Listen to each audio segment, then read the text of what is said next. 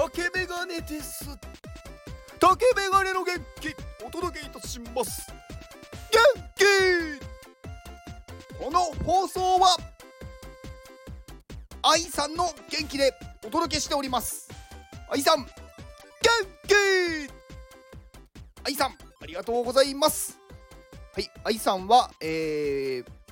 元 iPadMate のモデレーター仲間っていう感じですね。はい。えーと、前回、前回というのかな、あのー、まあ、iPadMate はね、モデレーターがこう、なんか入れ入れ替わる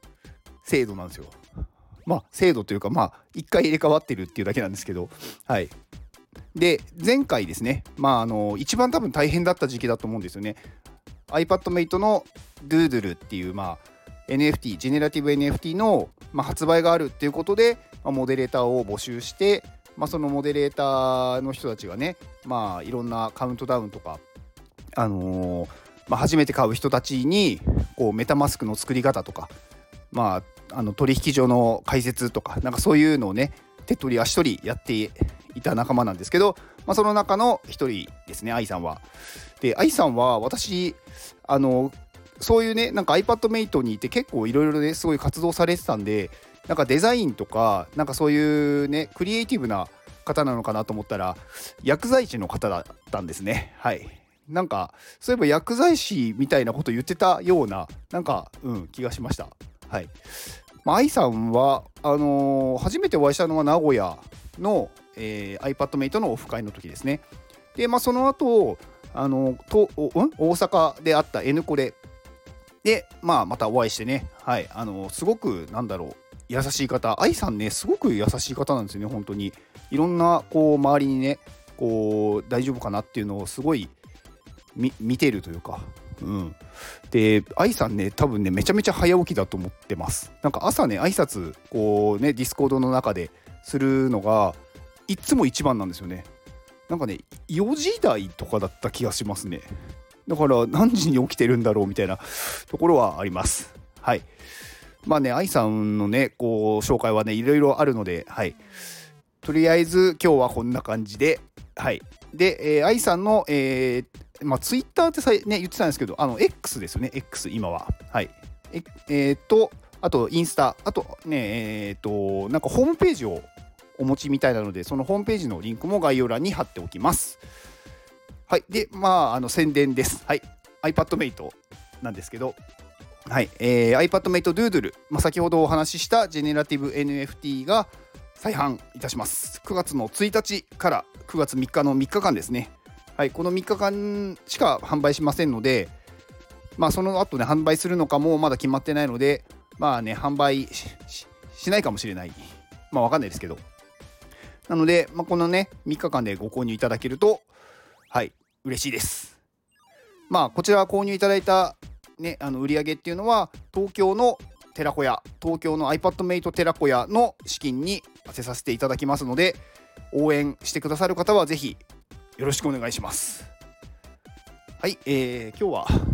日曜日ですね。日曜日ですね。はい。最近なんかねもう日曜日だからとかあんま関係ないなと思っててなんか、うん、前はねなんかこう土日って聞かれないなとか思ってたんですけど別になんかそんなことを気にしてもしょうがないなと。まあ気にさ、なんだろう、まあ、聞かれたいなら聞かれないでいいんじゃないかっていう感じです。はい。今日は、うん、まあ、Web3 って、まあなんか私はね Web3 がねこうこれからねすごいこう浸透していくとは思ってるんですけど、まあ、なんでねそう思うかっていうところをねお話ししようかなと思います。あの今までやっぱりこうよく言われてることなんですけど、まあ、インターネットがまあこうね世の中に出てきたで世の中でこうインターネットを使う人が増えてきてでその後にまあ SNS が来てでこれからねこう Web3 になるってよく言われててでまあその Web1、Web2、Web3 って言われる、まあ、流れの中でやっぱりどの時にも言われたことがやっぱりね最初みんなねわからないっていうんですよね。うん、なんかインターネットが初めてこう普及し始めた時も多くの人たちはよくわからないからとかんなんかねなくてもいいじゃんとか別に困らないよとかあとはねなんかハマったらなんか結構怖いらしいよとかなんかそういう感じの感想が多かったんですよね。だから触ってる人は本当に一部の本当にこうねギークな人っていうんですか。なんかちょっと新しいもの好きとかオタクみたいな人がやっぱり触ってるものだったので、うん、なんか最初はね誰も誰もっていうかね一般社会には受け入れられなかったものだったと思うんですよ。でも結局インターネットっていうのは普及しましたし、まあ、今なんか逆にねインターネットがない世界なんていうのは考えられないと思うんですよ。インターネットがなくなったらね仕事もなくなる人も、まあ、ほとんどの仕事がそうでしょうしなんかいろんなね部分でもインターネットを使ってるのでなので、まあ、なくなるってことはないと思ってるんですよね。で、まあ、SNS、まあ、Web2 って言われるそのねこう相互にこうやり取りができるっていう Web2 っていうのも最初出てきた時はやっぱりみんなわからないって言ってたんですよね。だから Twitter とかインスタとかあと LINE とかもそうですよね。でやっぱり最初出てきた頃っていろんなその詐欺とかやっぱりあってなんか騙されるとかなんかそういうのでなんか会社によっては SNS 使用禁止とかねまあ今でもあるのかもしれないですけどまあなんかそういうところもあったんででも結局やっぱりみんな使い出していてもう仕事で今ね LINE だったりとかまあ Twitter とかをすごいやってるかっていうとまあ営業してる会社とかだとやってたりしますけどまあ普通にみんなねこう使ってると思うんですよ。でこう Web3 ってまあブロックチェーン使を使ったこうね分散してこうなんか情報管理したりとか、うん、まあなんかこう NFT っていう技術がね出てきたりとかしてでもやっぱり今ってまだわからないっていう人がすごく多いと思うんですよね。なんか難しいっていうのもありますしであとやっぱりねなくてもいいっていうんですよね。なくても困らないっていう。でやっぱり詐欺が多いとかね。うん。だからまあ同じ感じで結局でもこのブロックチェーンの技術っていうのは今もどんどんどんどん開発が進んでいって少しずつ少しずつこう社会に浸透していってるじゃないですか。だから自分が気づかないうちに触ってるってことはねこれから間違いなくね増えていくと思うんですよ。だから結局なんだろう。みんなみんなというか、まあ、触れてない人たちが気づかないうちに触れている状態になるんだろうなと。で逆にね今もそこにこう入ってきていてそれに触れている人たちっていうのはやっぱり時代のね先を行けるんで、まあ、今いろんなねところにこうなんだろうアンテナを張ってこう情報収集してでねなんかやっぱりいろんな情報があると思うんですけど、うん。まあ、その中でもやっぱり、うん、先行者優位っていうのはすごくやっぱあると思ってるんで、まあ、今ね、イーサリアムとかね、ビットコインとか持ってる方は、まあ、それはね、多分そのまま持ってたら、必ず価値価値というか、その値段は上がっていくんで、必ずお金はね、少し増やせると思うんですよ、今持っていれば。うん、だからまあね、その分でやっぱり先行者優位っていうのはあるなって思いますし、今そのね歴史を知るっていうのはすごく私はね大事というかいいことだと思うんですよね。なんかどういうことが起こってなんかどういうなんだろう流れで使われているとかそういうのが分かるとうんなんかねこう誰かにねこう伝える時にも伝えやすいしあの自分の実体験を話せるのでまあいいことだと思うんですよね。私もねインターネットを最初に触ったのはね2000年よりちょっと前ぐらいなんですよね1999年とか98年とかだったと思うんですよね。まあ、その時も本当に一部のなんかマニアックな友達がやっててであとはなんかマニアックな先生がいてなんかその人がねその時学生だったんですけどねその人がやってるのを見て面白い面白そうだなって思って触れ出したのが最初なんですよね。で SNS に関してもあのー、や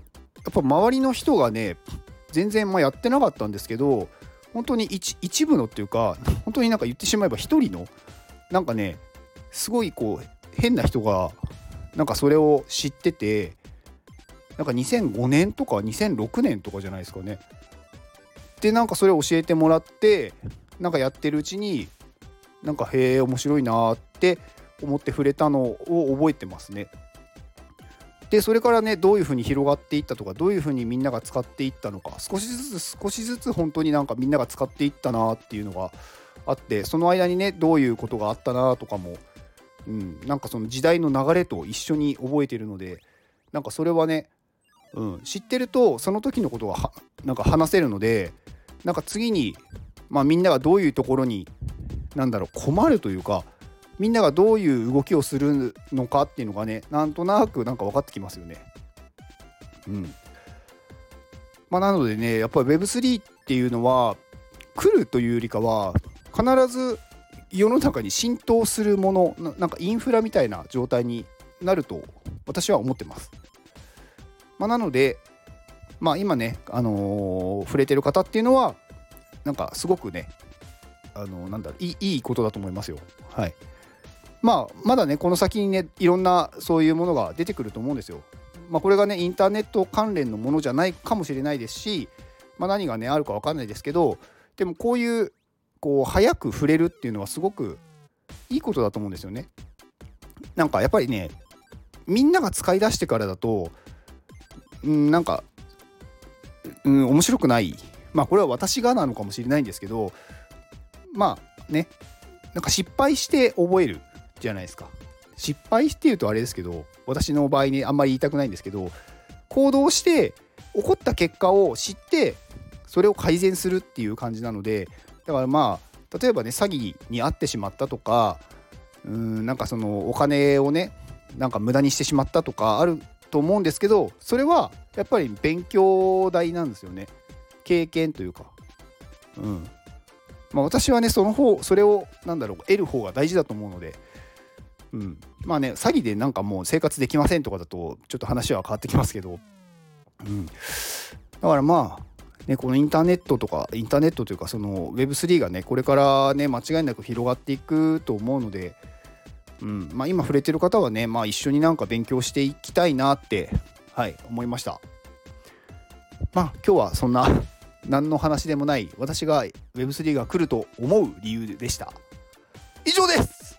ではこの放送を聞いてくれたあなたに幸せが訪れますように。